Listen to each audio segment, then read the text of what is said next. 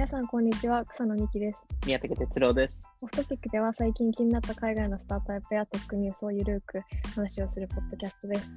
今回は、実な SNS について話をしたいと思います。はい。えっと、今回は、はいえっと。まあ、リモートで収録しているんですけど、なのでちょっと音が悪いかもしれないんですが、そこはご了承くださいっていうところで、えっと、今回は、はい。その Twitter とか Facebook とか Instagram の次の SNS ってなんだっていうのが結構あのアメリカの VC とかが探しているところフェーズなのかなっていうのを、えっと、そうですね。話をしていてで今回はその今の現状の SNS についてと、えっとまあ、これから来るであろうというか、まあ、こういう SNS が来るのではないかっていう話を、えっと、はい。宮武さんとお話をしたいと思います。はい。で、まあ、現状、まあ、やっぱ一番今、まあ、スナ今の現状の SNS のくくりとしては、インスタグラム、ツイッター、フェイスブック、スナップチャットあたりですかね。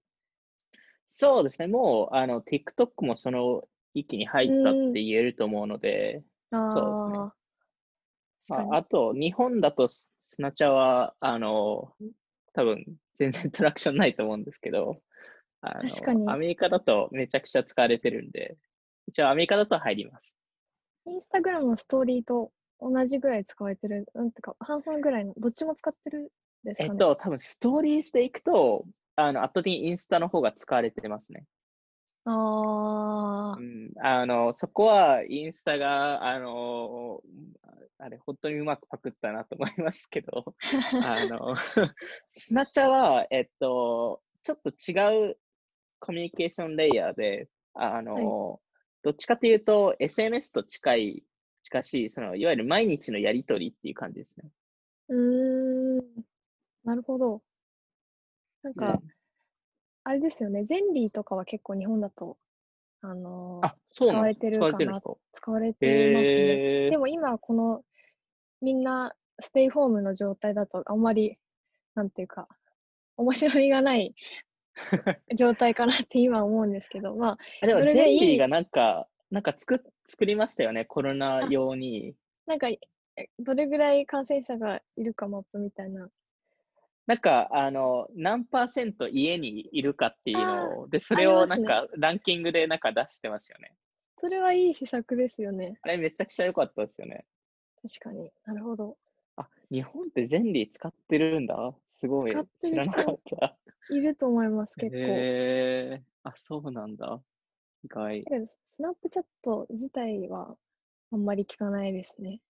そうですよね。なんか一時期、本当に、あれ何年前ですかね。多分3、4年前ぐらいにちょこっと出て、はい。でも、なんかすごいトラクションに乗らなくて、結局、あの、多分そのフィルターとか、フィルターっていうか、その、あの、顔のはいはい。フィルターだと、あの。の、そうです、そうです、そうです。結局、日本だと、なんだっけ、あの、韓国のやつとか、スノーとか、あ、そうそう、スノーとか、あの B、B なんとか、なんか数字がいっぱい並んでああ、あれですね。それもスノーか LINE かどっかのあやつそうですよね。そうですよね。なんかそういうのが流行ってましたよね。確かに。なんかじゃあ、まあ、まずその次世代 SNS の話の前に、その今の現状の、まあ、Twitter とか、まあ、Snapchat とかもそうですけど、そこについて振り返りというか、今の話をしたいなと思うんですけど、はい。宮武さんありますか？急に振る？でも、なんていうか、まあ、今、まあ、日本で使われてるのは Twitter とかが、んそうですねまあ、イン Twitter とインスタが一番多いですかね。そうですね。はい。はい、あのーまあ、そこも結構、やっぱりア、アメリカとは似てまして、あの、Facebook はみんなアカウントを持ってるものの、実際に使って、あまり使ってないっていうところで。あの、一時期 Facebook メッセンジャーとかある程度使ってる人いたんですけど、結局 SMS と、えー、とスナチャー、まあ、特にあの若手層はスナチャーを使ってますね。あのメッセージっていうところだと。ああ、なんかそもそもメッセメッセージというか、その SMS みたいなのは結構使われてるイメージありますね。めちゃくちゃ使ってますねうん。確かに。まあ、うん。なんか LINE とかそういう系のやつはあんま流行ってないですからね。うーん。かそ一応それ以外だと Twitter はもちろん流行って、えーますし、まあインスタが今一番多分ホホットっていうか一番でかいじゃないですかね、全体的に見ると。確かに。まあなんか、うんでうん。あれですよね、インスタグラムも、なんか、まあ最初の本来の機能としては、なんか、写真をアップして、なんなんていうか写真版ツイッターみたいなところがああったと思うんですけど、もうなんか、インスタグラムが、こう、いろんな人が使って、インスタグラムの、なんていうか、使いか、使われ方もどんどん変わってきますよね。そうですね。あの、そこも、あの、最近、あの、インスタの、あの、創業総理の本とかも出てますけど、あの、そこにも書いてます。結構、やっぱり、その、グロースの戦略っていうか、その、あの、コミュニティの作り方とかと、あとかを見ると、Facebook と、本当に違うやり方で、結構面白かったなってうん思ってて、結構すごいキュレーション、結構人のママニュアルのキュレーションがインスタグラム入ってるんで、あの、なんかそこの、まあ、いわゆるインスタ映えっぽい写真とか、そういうのをちゃんと取り集めて、あの、フィーチャーするのがインスタのコミュニティチームだったんで、うそれはなんか、あえてそういう方向性に持ってったんだろうなっていうふうに思いますね。なるほど。うん。まあ、全然違いますもんね。その、なんかそもそもうん Facebook が、あの、Instagram のものだって認識してる人もそんなにいないですし。そうですよね。めちゃくちゃ少ないですよね。確かに。確かまあ、インスタグラムもも一番多分今でかい、まあ、全体を見てでかいんですけど、アメリカだと。あの、やっぱり一番急成長してるのは TikTok ですね。に。うーん。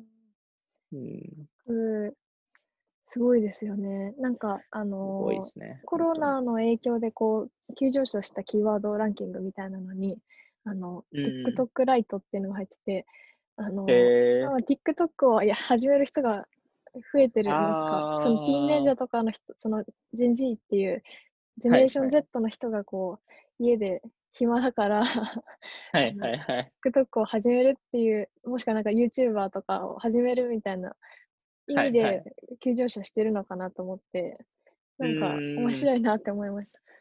あ結構親が、親が入り始めましたよね。あの、親が、あの、子供、孫が TikTok やってれば、あの、子供と親が一緒に出て、なんか、一緒にちゃんと、その、家に、あの、ステイホームしてるよ、みたいなことを、あの、なんか、それを、それを、それを見せる、なんか、動画とか、なんか、親がダンスしてる動画とか、なんかそういうのをなんかちょこちょこバズったりしてるんで、へなんかやっえぱ面白いですよね。TikTok は本当に、なんですかね、やっぱり他のプラットフォームと比べて、あの、何がバズる、何がバズらないかが、より分かりにくいんですよね。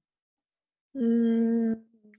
うん。だから逆にいいんですよね。あの、フォロワー、フォロワー数ベースじゃないんで、はいはいはい。確かに。な本当にコンテンツがいいか悪いか、まあ、ヒットするかヒットしないかっていう話なんで、結構やっぱり、なんですかね、なんかヒットしても連続でできなかったり、あの、どうやってヒットさせたのって聞かれても答えが出なかったりするケースが多いですね。うーん。面白いですね。うん。最うん最近なんか、あのーなんか、コーヒー、ダルゴナコーヒーっていう、あの、うんレシピ知ってます、コーヒーの。知らない、知らない。なんか、その、インスタントコーヒーと水と砂糖を入れて、なんかこう、ホイップ状にする、あの、レシピがあるんですけど、へーそれも TikTok で流行ってて、でそれが韓国へと日本と、まあ、アメリカでも流行ってて、なんかそういうなんか、えなんか動画、その TikTok 上だからこそ、こう、一気に世界中に広がるバズレシピみたいなのって、すごく。く TikTok っぽいなって思って、すごいですよね、それは。あの、他のプラットフォーム以上になんかグローバル化してる気はしますよね。確かに、確かに。うん。なんか、本当に面白いなって思いますし、逆に、あの、結構いろんなミレニアル世代の子たちが、あの、TikTok めちゃくちゃ今入ってるんですけど、はいあの、やっぱりみんな最初入った時に言うことが、なんでこれバズってるかがわかんないっていうのをを言うんですよね。はい。だからミレニアル世代でもわからないっていうのが、っていう時期になったっていうのが、なんか面白いなと思ってて、なんか多分本当に5年前とか考えると、あのーまあ、親の世代とかが、なんでスナスナチャってみんな使ってるんだろうっていう話と、同じことがミレニアル世代に今起起きてるんだなって思いましたね。ああ、なるほど。なんかあうんの、最近出てたあの、バインを作った人のバイトとかってどう思います？ああ、バイト結構もうランキ TikTok ングに似てるかなっても そうですね。えっと、ちょっと仕様が違うんですよね。バイトは完璧にバインを意識しているんで、まあ、バインの創業者だったんで。すごくクリエクリエイターというか、なんか作品みたいなうん面白さありますそうよですよね。うん、結局、バイトは、あの、なんか、バインが好きだった人が集まったっていう感じがあって、ああ、なんか、あの、新しいことがなかったんですよね、結局。そこが結構、まあ、残念ながら厳しかった部分だと思っていて、あの、なんだろう、あれ確か15秒でしたっけ？それぐらいですね。ですよね。15秒間で、で、どういう動画が、どういうコンテンツがアップされてたかというと、やっぱりバインっぽい面白系が多かったんですよね。うーん。でも、面白系のコンテンツ見ると、普通に TikTok にめちゃくちゃ上がってたんで、結。局なんか違うアングルから入れるのかなと思ってたんですけど、あんまりなんかそこが見えなくて、結局今、多分ほぼランク外ですよね、多分。トップ100には入ってないと思うんで。ええあ、もうそんな下がったんですね。す結構すぐ下がっちゃいましたね。一応本当に最初に1週間、1週間も多分トップ10に入ってなかったんで、ああ、多分厳しかったです。ね。やっぱ厳、しいですね。あの、タイミングをミスった気がしますね。あの、バイトは。とというとどういうことですか？もっと早く出してれば。そうですね。TikTok、まあ、いわゆるミュージカリーが TikTok になる前とかに出せたらまだチャンスがあったかもしれないですし、うーん。なんか、やっぱり。り、うん、ちょっと遅すぎたかなっていうふうに思いましたね。なるほど。うーん、いや難しいですよね、そこは。難しいですね。今、すごいはい今、ブランドが TikTok に入ろうとしてるんで、はいあの、なんで、なんかそこは、なんか、あの、数年前のインスタグラムとかとすごい似てるなっていうふうに思いましたけどね。確かになんか高級のファッションブランドとか、アップルとかも入ってますもんね。うーん、そうなんですよね。なんか、アップルも、あの、スローフィーでしたっけ？あの、ああ、iPhone11 新の。しい機能みたいな。うん、なんかそれもすごい TikTok 用に作ったのかなって思いましうたし。ーん、確かに。あの、あれですよね、こう、水しぶき浴びながらああ、そうです、そうです。ね。なんか、そそれは面白い、なんていうか、アップルっぽくない、いい意味で。そうですよね。なんか面白いですよね。でも、なんかすごい、インスタグラムとかも、あの、結構その、あの、アップルのイベントとかです。あの、すごい、あの、一番前にアップルが出してたりしてたんで、多分それと似たように今、TikTok が一番前にあるんだろうなと思いましたね。おーじゃあ結構、推してるサービスでもあうる。ーん、まあ、いめちゃくちゃ使われてますからね。なるほど。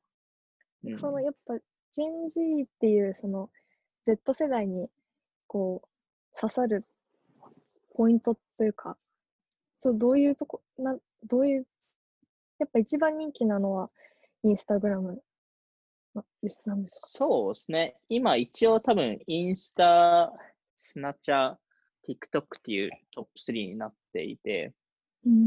ただ多分今後どんどん TikTok に寄せられるだろうなっていうふうに思いますね。うーん。Gen Z は特に。インスタとかも、よりも？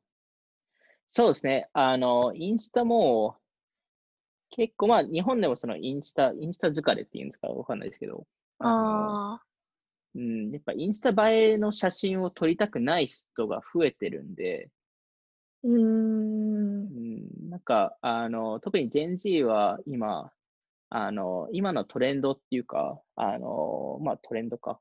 は、あの、自分を、まあ、自己表現をちゃんとできる、まあ、本来の、今日の本来の自分を、はい、えっと、あの、前に出す、出していこうっていう話なんで、なんか、その、作りあ、作り上げた人生ではなくて、ライフスタイルではなくて、はい、あの本性を出す、ちょっと変な自分の方が逆に TikTok だとバズりやすいっていうのもあって、ああ。うん、なんかちょっとインスタと方向性が違うかなっていうふうに思いましたね。なるほど。確かになんかその、うん、TikTok 上の中だと、まあ、キラキラしてる部分もあれば、こう、うん、リアルとの対比みたいなのは表現されてる感じはありますね。うん、インスタグラムよりも。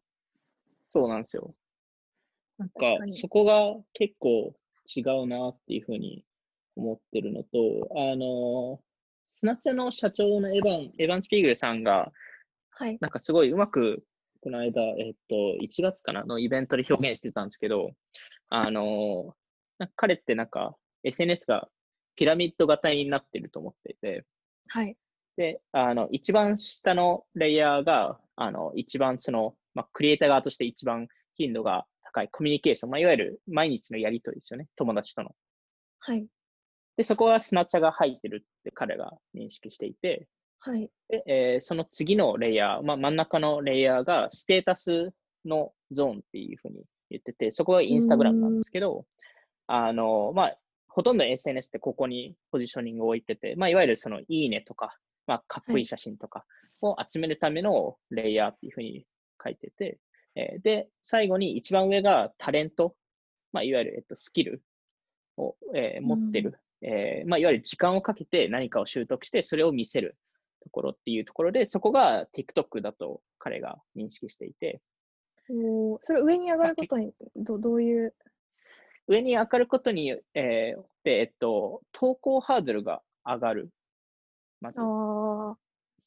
えー、そうですね。まあ、あの、いわゆる TikTok ってダンスとか、ダンス動画とかいっぱいあるんですけど、ダンス学ぶのって数時間かかったりするじゃないですか。はい、確かに。まあ、特に、あの、えっと、今年の初めにすごいバズった、あの、レネゲードっていうダンスがあるんですけど。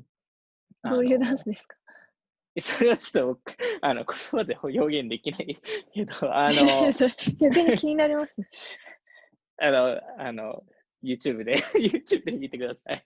わかりました。いや、めちゃくちゃ人気で、あの、はい、NBA のオールスターゲームのハーフタイムショーでも、あの、えー、フィーチャーされたり、すごい、すごいフィーチャーされてたんですけど、あの、で、みんなそれを真似て、あの、TikTok で出してたんですけど、あの、なんか、やっぱりそのダンスってすごい複雑で、それ多分本当に数数時、少なくとも数時間かかるんで、学ぶのに。そんなに、そんなに難しい。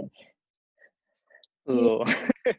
あの、だからでも逆に、あの、みんな若干そのインスタのステータス周りのコンテンツって飽き始めてるっていうのが現状で。うん。まあ、なんかインスタ映えの写真って若干似てたりするんで、まあ、そうですね。綺麗な、うん。そうです、そうです、そうです。それは似似てきますね。うん。で、特に、あのそれって、もちろん、その、人の写真じゃなくて、それって、あの例えば D2C ブランドのマーケティングとか、その、あのブランディングとか見ても、多分同じ形で、あの、本当数年前見ると、大体みんな似たフォントだったり、その、あの、見せ方っていうのはすごい、なんか、ホットピンクで、あの、プロダクトを見せて、あの、3セリフのフォントを入れるみたいな感じだったじゃないですか。確かに、そのなんか、あの、もう色、こう、シンプルなやつですよね。うん、そうそうそうそうシンプルなとこに商品がポッて置いてあるみたいな。そうそうま まさに、まさにそうです。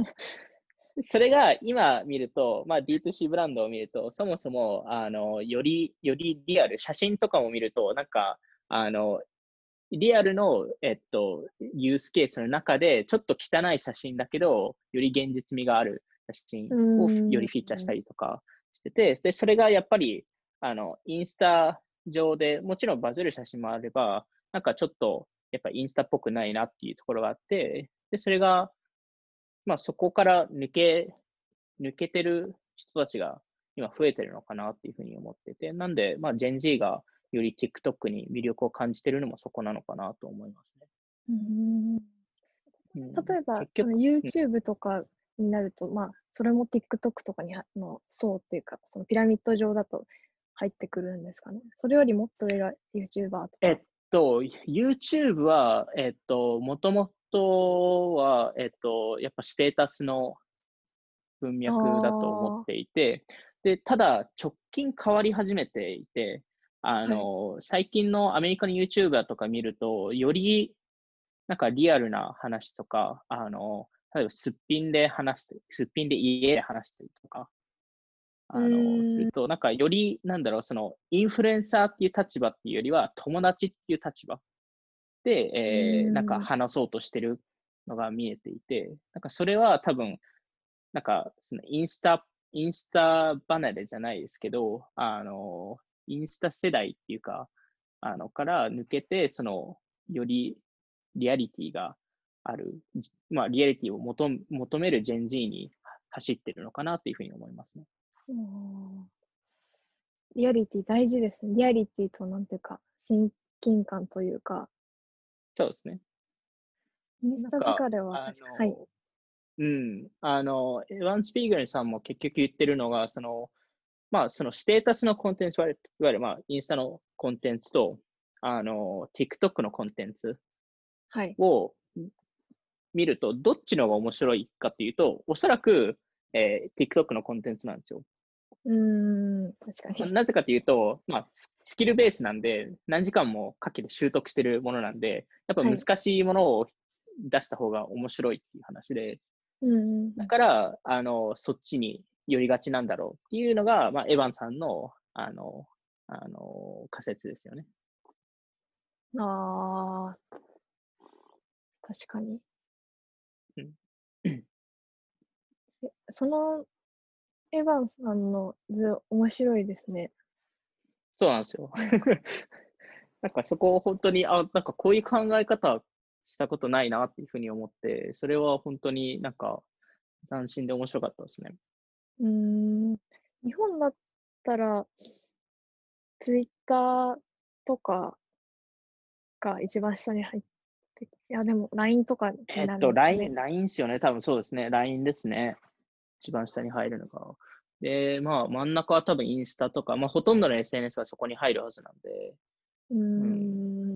一番上、なんか日本の TikTok 最近よく見てますけど、そんなになんかめちゃくちゃスキルベースのものってすまだそんなにないかなって思っていて、ああ、そ、その、難しいダンスとかっていう話ですか？うーん、難しいでダンスとか、なんかすごいなんか凝った、その、なんかああ、うん、なんかお笑いネタとか、なんかそういうのがまだそんなに見ないなっていう。厳しいです ね。ええあ凝っの、まあえ笑えるそう、なんか、笑える動画ってことですよね。ここコンコンコントじゃないですけど、なんかもうちょっと多分複雑なものを、あの、アメリカだとやろう、やろうとして、別にそれがしうまくいってるかうまくいってないかは別ですけど、あの、うん、なんか、あとはなんかチャレチャレンジ動画がやっぱ少ないっていうのもあるんですね、多分、日本だと。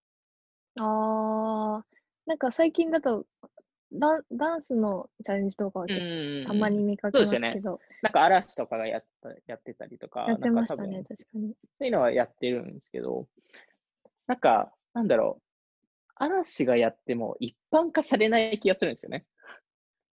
ああ、嵐のファンは多分やるんですよ。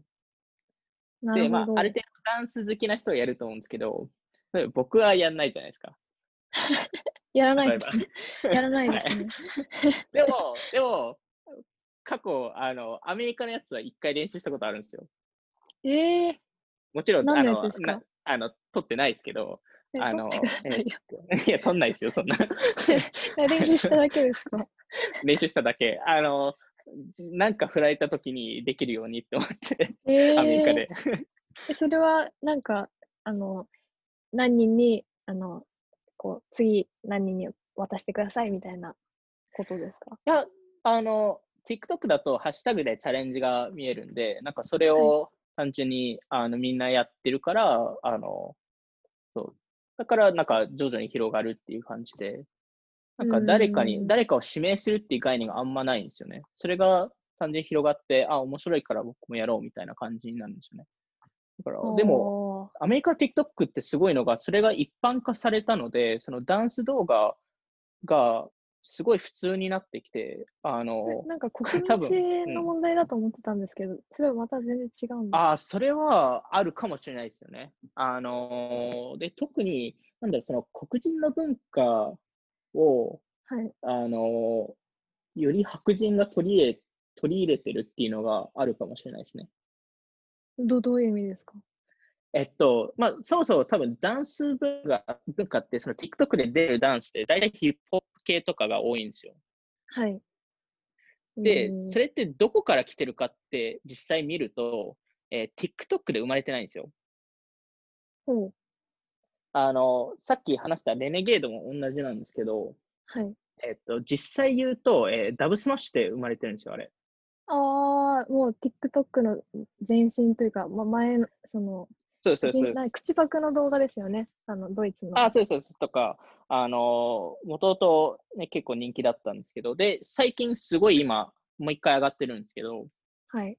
あの、 Dubsmash とあと、えー Lomotif っていう、えーアプリがあって、はいその。2つが、の、えっと、えーまあ、動画を見ると、大半が結構こ若い黒人の方々がえーダンスダンスを作ってるんですよ。へえ。で、そこで作って、そこで見せて、そこを、例えばインスタとかツイッターとかで流して、で、えっと、レネゲードも結局作った人が、えー TikTok で出さなくて、で、別の白人の人が TikTok で出して、そこでバズったんですよ。へえ。面白いです結ね。構、TikTok って白人が多い場なんですよ。だから白人が黒人のうーん文化を取って、それを一般化し、一般化しようとしてるっていう概念ですよね。へえ。うんそのなんか元のダンスの元の元みたいなのは全然知らなかったです。そうなんですよ。で、あの、TikTok ってあんまりうまくその、えっと、そのクリエイター、誰が何、そのダンスとかを作ったのかっていうのを、あの、なんか、あんまり出す文化がなくて、あの、 Dubsmash とかだと、普通にコメントに、あの、書くんですよ、みんな。この人が作りましたよ、みたいな、このダンスは。それが TikTok でその概念がなくて、それを TikTok の、あの、今多分一番有名な TikToker だと、あの、チャーリー・ディアメリオさんっていう人がいるんですけど、はい。その人がレネゲードのダンスをしたんですよ。へえ。それで本当爆発したんですよ、そのレネゲードが。あのーで、そこで、えっ、と、ニューヨーク・タイムズが、あのーそのレネゲードを作った子をインタビューして、それを公開したら、あのーあのーその子が NBA のオールスターに呼ばれて、えーハーフタイムで、あの、披露して、で、あの、チャーリー・ディアメリオさんと、後々コラコラボ動画を作ったりとかも、えっ、と、したっていう話ですね。えー、すごい、すごいうん話ですね。そうなんですそうなんですなんで、なんか、なんか、その一般化してる、その特にダンス動画が一般化してるのがやっぱ面白くて、もちろんその文化、アメリカ文化っていうのもあるんですけど、多分今まで以上、あの、多分今の、えー中高大学生、アメリカの中高大学生って、多分どの世代よりもダンスが上手い世代なんですよね。一般の、一般のレベルの子たちが。ああ、なるほど。もうそれを、それを TikTok に出すしかないんで、今は。出すしかない。確かに。出すしかないんで。えー、なんか面白いですね。うん。あと、なんかどんどんやっぱり、まあ、インスタもこれを結構生みましたけど、TikTok がより加速したのが、やっぱり、その本当14、5歳とかで、あの、TikToker とかになって、あの、まあ、いわゆるインフルエンサーですよね。インフルエンサーになってお金儲けをするっていう、新しい、なんか起業家の、あの、が生まれてるっていう感じですね。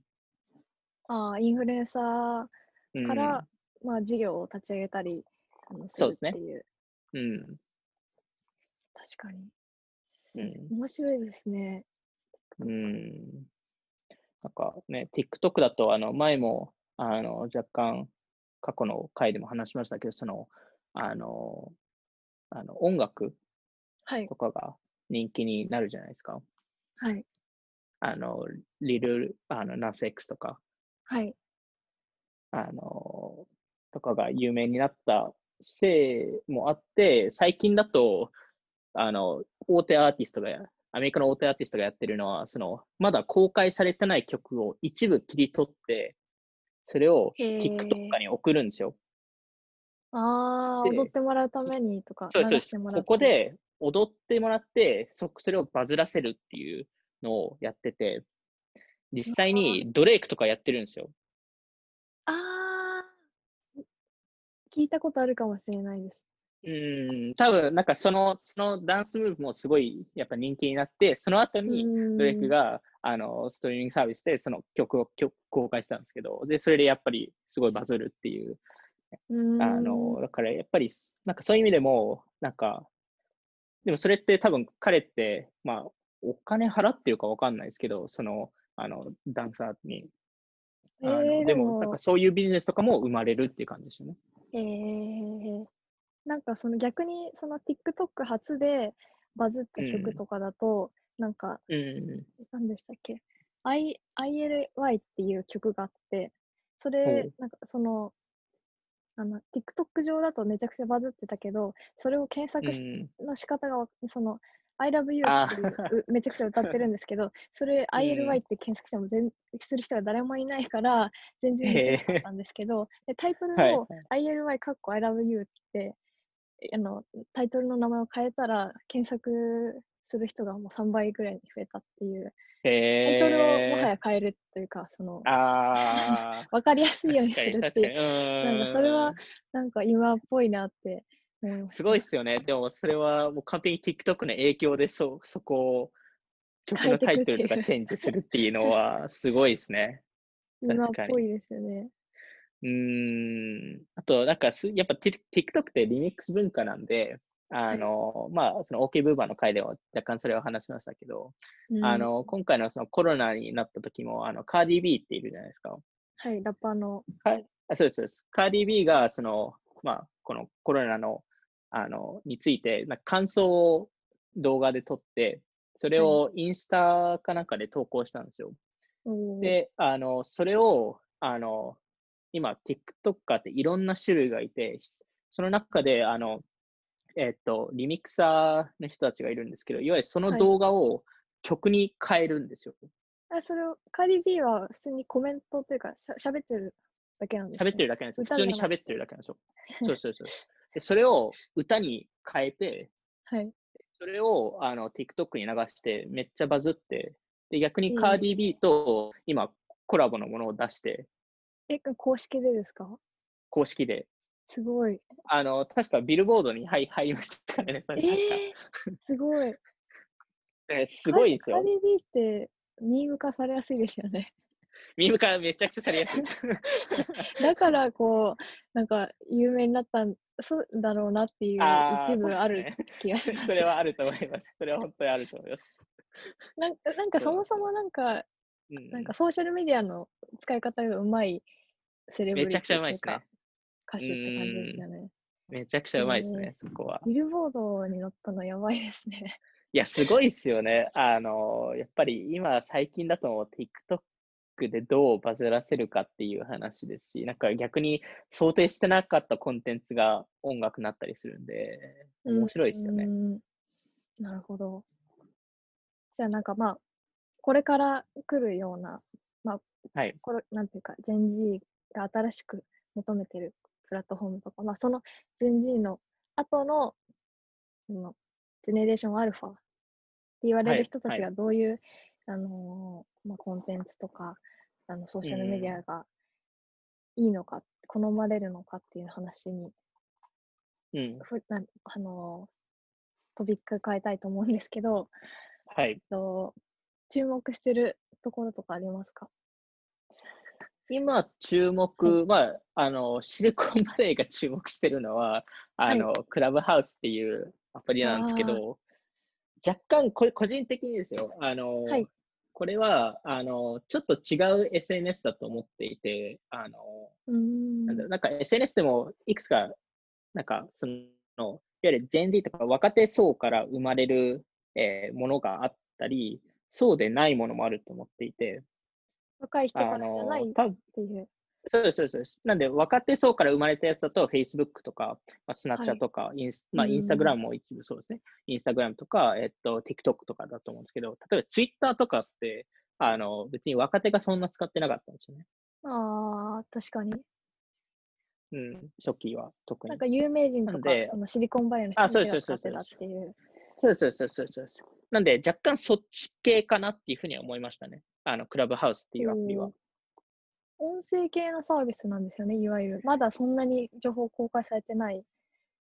そうですね。あの、そもそもまだ、あの、公式にリリースされてなくて、サイトも、サイトも存在しないんで、あの、ちょうど4月の19ぐらいかな、20日ぐらいかな、に、めちゃくちゃ、あの、アメリカの VC 業界でバズったアプリなんですけど、あの、まあ、いわゆる音声版の Twitter っていう形が一番多分、なんか、パッとわかるかなと思っていて、はいあの、まあ、いわゆるアプリに入ると、いろんな部屋があるんですけど、まあ、部屋は自分で作れるんですけど、あの、その部屋に、まあ、いろんな、まあ、その、えっと、ゆる、なんですかね、会話ができる。まあ、だから、と今、草野さんが会話しているように、はい。会話が、えーまあ、いわゆる、あの、えーライライライブ配信っぽくできて、で、そこに、あの、自由に参加できたり、まあ、招待、えーえー人をできたり、普通に聞くだけ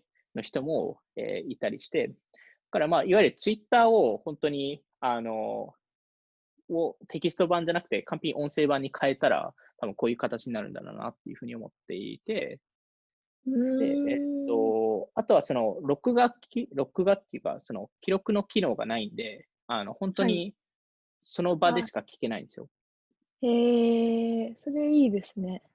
それすごいいいと思っていて、あの、いろんな VC に今聞いてるんですけど、やっぱりその中でも、あの、結構 VC の中でも行動変化が起きていて、あの、ん朝起きたらすぐにクラブハウスチェックして、あの、ちょっとでもなんかミーティングの間とか時間あれば、クラブハウスに行って、今、今な、どういう会話が起きてるかっていうのを見に行くっていうのを実際言ってる人が多くて。ああ。なんかもう誰がでうん、こうコミュニケーション取ってるんだろうとかあ、そうそうそうそうそう。普通にコミュニケーションもできるし。そうです、そうです。でやっぱりその、あの、録画機能がないっていうのがいいところだと思ってて、うーん。あの、結局録画機能あれば、ポッドキャストと同じなんで、後で。聞こうってなっちゃうんですよね。うーん。で、なんかこれはどっちかというと、その、なんか若干ツイッターハウスパーティー、えー、とか、ズームとか、なんか、と、なんか、ポッドキャストとか全部組み合わせたものだと若干思っていて、あの、うーんなんか、イベントとかのリプレイスにも最終的になるのかなと思ったり。確かになんかこう、予期せぬ話題とか、なんか全然、その、やっぱズーム飲み会とかももう、まあ、日にち設定して、パソコン用意してみたいな、結構、なんていうか、偶発的というか、なんていうか、うん、うん。セレンディピティみたいなのがないですよね。こそうですよね。う、なんか、こういういきなりこういう話題が上がるみたいなのってなかなかないしいきなりこういう人と話すみたいなこともないから、うん。すごく今に合うサービスですよね。そうなんですよね。で、まあ、今だとすごい著名人とか集まってるんで、あのまあ、あの、この間起きたことは何人かが、あの、クラブハウス上で、あの、ショピファイについて話してたんですよ。へえ、気になる。そうです。で、でその中に、あの、き急にショピファイの社長が入るっていう、うわもう最高じゃないですか。ー最高ですね。まあもちろん、うんあの、全員、全員割と著名人なんで、だからショピファイの社長そこに入るんですけど、あのでもそれを普通に聞ける、なんか一般の人がその会話を聞けるっていうのもなかなかないんで、あのなんかそこは多分すごい面白いなって思う、思うものの、それってすごいなんか、なんですかね、ツイッターと似てる部分はあると思うんですけど、なんか Facebook とかインスタとは全然違う文脈だと思うんで、そのどういう人がどういうな、なぜここに集まるかっていうユースケースを見ると。うーん、うん確かに。なんかうん。あれですね、ちょっと日本の話になっちゃいますけど、あのスタンドはい。FM さんとかも結うん構近しいのかなと思って、あれも、まあ、ライブそうですよね。配信もできるし、まあ、ライブで他の人とあの電話もできるので、うん結構で、VC の人たちでも結構、VC の人とか起業家の人も使ってたので、結構うん似てるなって思いました、ちょっと最初聞いたとき。そうですね。確かに、確かに。なんか、あと、その、音声系のアプリとかだと、まあ、草野さんとかも、まあ、僕もすごい気に入ってたのが、TTYL とかあったじゃないですか。ああ、あれはいいサービスですよね。そうなんですよね。ちょっと今、不調って聞くんですけど。あの、でも、不調な理由は。はい。あ、そうです、そうです。あの、ちょっと、あ、あなんか説明します？どあまあ、じゃ簡単に、まあ、説明するはいと、まあ、えっと、まあ、イヤーポッツとか、その、ヘッドホンをつけてる時にしか使えなくて、まあ、自分が聴いてる、うんそのアプリを開いたまま自分が聴いてる音楽とかシェアできたり、まあ、そのまま、うんその利用してる友達とそのまま電話につながることができたり、うんみたいな、結構、あの、まあ、ヘッドホン、あの、イヤホンをつけてる前提でやってる音声サービス、音声通話サービスみたいなサービスですそうですよねなんで、まあ、彼らも、なんか、音声 SNS 系感じはしましたよね。確かに。なんか、パスを、パスを音楽版にしたらみたいな。ああ、それに近いかもしれないですね。なんかステ、今のステータスをシェアできるというか。うなんっていう、なんか、はい。うん。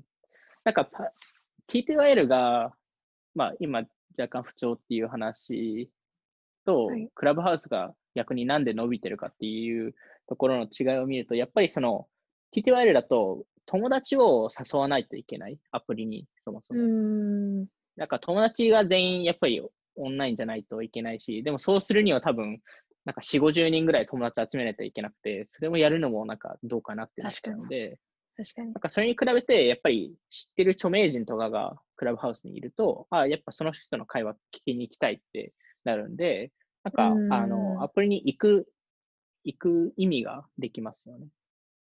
確かに。なんかまあ、それなんか友達追加する必要もないんですよね、うんきっと多分。そうですよね。そうです、そうです。そうです常に何かやってるみたいな。うん。そうです、そうです。そうですなんかもちろんそのクラブハウスも正直うまくいくかはわかんないです。とりあえずなんかプロダクトマーケットフィットはすごいできた、できたなって思ってるんで、ですけど、うんあの、スケールするにあたって、なんかどう、あの、いわゆるこの、なんですかね、あの、親密感を保ちながら、あの、スケールさせないといけないのが、どう、どうやるんだろうっていうのは、ちょっと不思議に思いますけど。難しいですね。確かにユーザーが増えたときに、なんかこう、えあん知らない人ばっかりになるとちょっと話もそうですそうですそうですし そうなんですよ。なんで、なんか、で、その中で著名人を見つけられるのかとか、で、今だと部屋にトピックの設定とかもできないんで、なんかテキストで。だから何、うん何の話をしてるか分かんなかったりするんで、まあ、もちろんまだ小さいアプリなんであれですけど、うんあの、なんで、まあ、いっぱい改善ポイントはあるものの、まあ、とりあえず今、今、二人体制でやってるんで、あの会社。あの、うん、二人体制で、これだけ、基本的に毎日2、3回ぐらいは、あの、あの、バグを直す、直すんで、あの、アップデートしてるんですけど、あの、そのスピード感といい、やっぱ、すごいですね。すごいですね。もともと音声のサービスやられてた方ですよね。あ、そうです、そうです。で、あの、ちょうど、なんか数ヶ月前にまでずっとトークショーっていうのをやってて、なんか、それも結構似てますよね。あ、めちゃくちゃ似てます。なんか、あの、それもなんか、音声版のライブ配信みたいな。うんうんうん、そうですよね。すごい似てるんですよね。だからじゃ、ちょっとピボットしたっていう感じですよね、多分。うーん、楽しみですね。やー、すごい楽しみですね。なんかその音声っていう意味だと、ちょっとなんか、メタバースの話にもつながってくると思う。もうなんか。切っても切り離せない話だと思うんですけど、やっぱ、うんその、ズームの会議とか、ズームのみよりも、やっぱゲームとかしながらうん。友達とおしゃべりした方が絶対楽しいと思うんですよ。そうですよね。ゲームをする人にとっては。なので、やっぱり、なんか、あの、ネットフリックスパーティーとか流行ってたじゃないですか。ああ、はいはいはい。なんか、はい。ネットフリックスを友達、まあ、ネットフリックスの非公式のものなので、まあ、扱いはどうなのかわかんないんですけど、結構、まあ、一緒にネットフリックスのアカウント持ってる人であれば、一緒に同時に同じシーンを見れて、チャットができるみたいな、そうういうのとかは、やっぱり、なんか、何かをしながらコミュニケーションするっていうのは、いいですよね。いいですよね。なんかそこも、なんか、2ステップあると思ってて、あの、フォートナイトもそうだったんですけど、で、ネットフリックスも、まあ、もしその SNS 化したければ多分そうだと思うんですけど、あの、一発目のユースケースはまず必要じゃないですか。あの、はい。まあ、ネットフリックスだとみんなで一緒に見るっていう概念だったり、あの、まあ、インスタだとそのツールとしてやってたんで、あれでしたり、あの、フォートナイトだとゲームがあるんで、ゲームをプレイするっていう、あの、まず集める軸が必要で、その後に、えーどう残すかっていう軸だと思っていて、あの、フォートナイトだと、えーフォートナイトのロビーがあるんですけど、そこにみんな集まったり、まあ、あとクリエイティブモードとかいろんな他のものがあって、そこで他の体験ができる、いわゆるゲーム以外の体験もできるっていうのが結構うん重要だったりすると思っていて、最近だと、あの、クイビーとか、あの、あの、フォートナイトの中で一部見えたりとか、ああ、あの、新しい動画のサーあ、ビス。そうです、そうです。そうですはい。えーとかあの、直近だと、あの、コンサートもやったじゃないですか。ああ、トラビス・スコットのやってましたね。はい、はい。なんかあれもそういう、そうですれもねうん。なんかそういうのはやっぱり、なんだろう、その、ゲーム以外の体験っていうのを、いわゆるそのツール以外の体験、まあ、いわゆるその、えーそこに残る意味っていうのを作るのが、その、めちゃくちゃ重要だと思ってるんで、そこは、フォートナイトはうまくできてますよね。うん。動物の森もそうですよね。うん。まさに。なるほど。うんか。なんで、えーっと、はいまあ、それ以外だと、まあ、やっぱりそのゲームっていうのはやっぱ、その今後の SNS になりやすいと思っているのと、あとは、まあ、若干ゲームと似てますけど、ディスコードとか、ああ、ゲーム版、スラックみたいなやつですよね。うーん。で、もともとあれ、あの、ボイスチャットから始め、始まってるんで、ああ。あれもなんかで結構いろいろ、いろんなことできますよね。うーごいん、なんかすごい、若干スラックっぽい感じもありますし、コミュニティも作れますし、うーん。確かに。うん。なんで、なんか、どう、うん、どういうアプリが生まれるかは、全然想像もできないですけどね。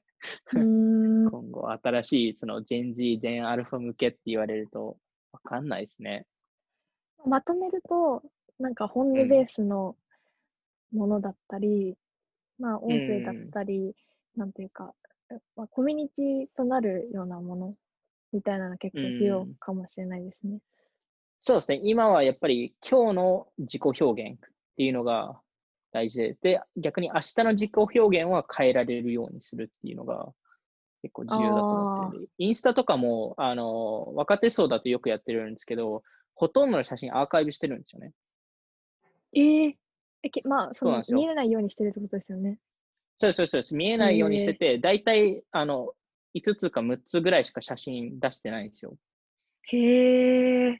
でそれが今の自分を表してるんですよ。へえ。過去の自分は見なくていいからっていう感じで、今の自分だけ出してて、ね いや、かっこいいっていや、なんまあかそんなことは考えたことなかったです。そうですよね。でも、それを、それが、今の人たちだと、その、なんだなんか自分が、なんか違う、いろんな方向性に行くっていうのを見せるのは、逆にバズらないっていうのを知ってるんで、インスタグラムとかだと。あの、やっぱり一つのテーマで行った方が、このアカウントに、このアカウントを見に行く理由がよより明確ですし、そこは、なんかすごい徹底してますね。へえ。それ面白いですね。うん、なんか、本当面白いですよね。いろんな、なんか、新しい行動を見ると、こんなことやってるんだ、みたいな。へえ。面白い。すごい。うん、じゃあ、こそんなところですかね。はい。えっと、じゃあ、今回はそんなところで、はい次世代 SNS の話をしました。えっと、じゃあ、今回も聞いていただきありがとうございました。オフトピックが Twitter でも配信しているので、気になった方はオフトピック GP のフォローお願いします。なんか、他にも、あ、YouTube も上げるようにします。なんおか、他はに、なんかいろいろもっと、せっかくだから、ライブ配信とかもしたいですね。そうですね。ライブ配信とかやってみたいですね。何でやったらいいんですかね。ちょっと、インスタ？Twitter とかで聞いて、インスタ、まあ インスタライブ？ツイッター、ツイッターでもできるので、ツイッあターか、まあ、ズームの、ズームをはいはいインスタの、あ、あーズーム、ズつなげて、ね。ちょっとほん、はい本当はズームで今日はやろうと、動画でやろうと思ったんですけど、できなくて、ちょっと今回音声だけという、はい ち。ょっとまた次回はい検討してみます。はい。はいで。は、さよう、さようなら。さよなら。